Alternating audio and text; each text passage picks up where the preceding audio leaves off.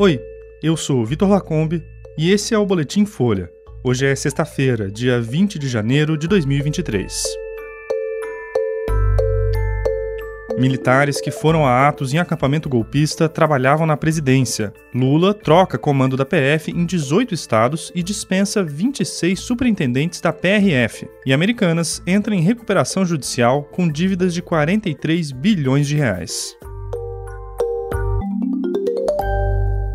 Pelo menos oito militares da Ativa que estiveram lotados na presidência durante a gestão Bolsonaro foram a atos no acampamento golpista de Brasília no ano passado. A informação está em um relatório feito pelo governo Lula. O documento aponta que alguns deles também participaram de um grupo de WhatsApp em que foram trocadas mensagens antidemocráticas e com ameaças a Lula. O relatório foi produzido durante a transição de governo, com base em conversas obtidas nesses grupos, e está com o Ministério da Justiça. A maioria dos nomes citados no documento trabalhava no Gabinete de Segurança Segurança Institucional da Presidência, que era chefiado pelo general Augusto Heleno. Segundo o dossiê, várias trocas de mensagens, áudios, vídeos e fotos mostram que pelo menos um dos militares afirmava ter intenções violentas contra petistas. Alguns dos citados que foram ouvidos pela Folha confirmaram a ida ao acampamento em frente ao quartel-general do Exército, mas disseram que estavam sem farda nessas ocasiões e negaram que tenham se manifestado politicamente ou apoiado posições antidemocráticas e violentas. Dois deles tiveram a dispensa da presidência publicada publicada ontem no Diário Oficial da União.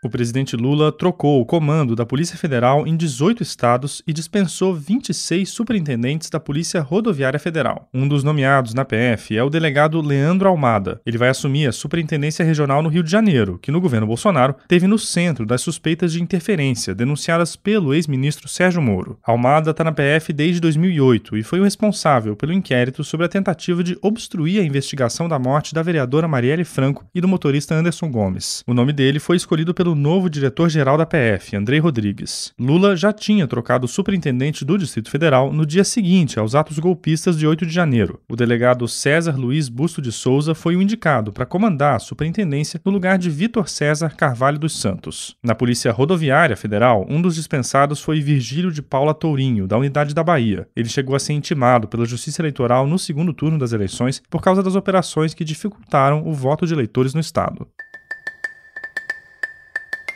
E a Justiça aceitou ontem o pedido de recuperação judicial das lojas americanas. O total da dívida declarada pela empresa no pedido é de cerca de 43 bilhões de reais e envolve mais de 16 mil credores. Antes, a varejista disse num comunicado que tinha apenas 800 milhões de reais em caixa. A Americanas reclamou ainda da atitude do BTG Pactual. O banco conseguiu um mandado de segurança na Justiça para bloquear mais de um bilhão de reais na conta da empresa para se precaver de um possível calote. O pedido de recuperação judicial vem oito dias depois do início da crise. O então presidente da empresa, Sérgio Real, anunciou a própria saída no último dia 11, depois de encontrar o que chamou de inconsistências de 20 bilhões de reais no balanço da companhia. Na semana passada, a Americanas entrou com um pedido de tutela de urgência para se proteger de credores e da execução de dívidas. A medida irritou em especial o BTG, que entrou na justiça para derrubar a liminar, e chamou os três principais acionistas da empresa, Jorge Paulo Leman, Marcel Teles e Carlos Alberto Sicupira, de fraudadores. A partir de agora, os credores não podem cobrar nada da empresa na justiça e a Americanas deve apresentar o plano de recuperação judicial em até 60 dias.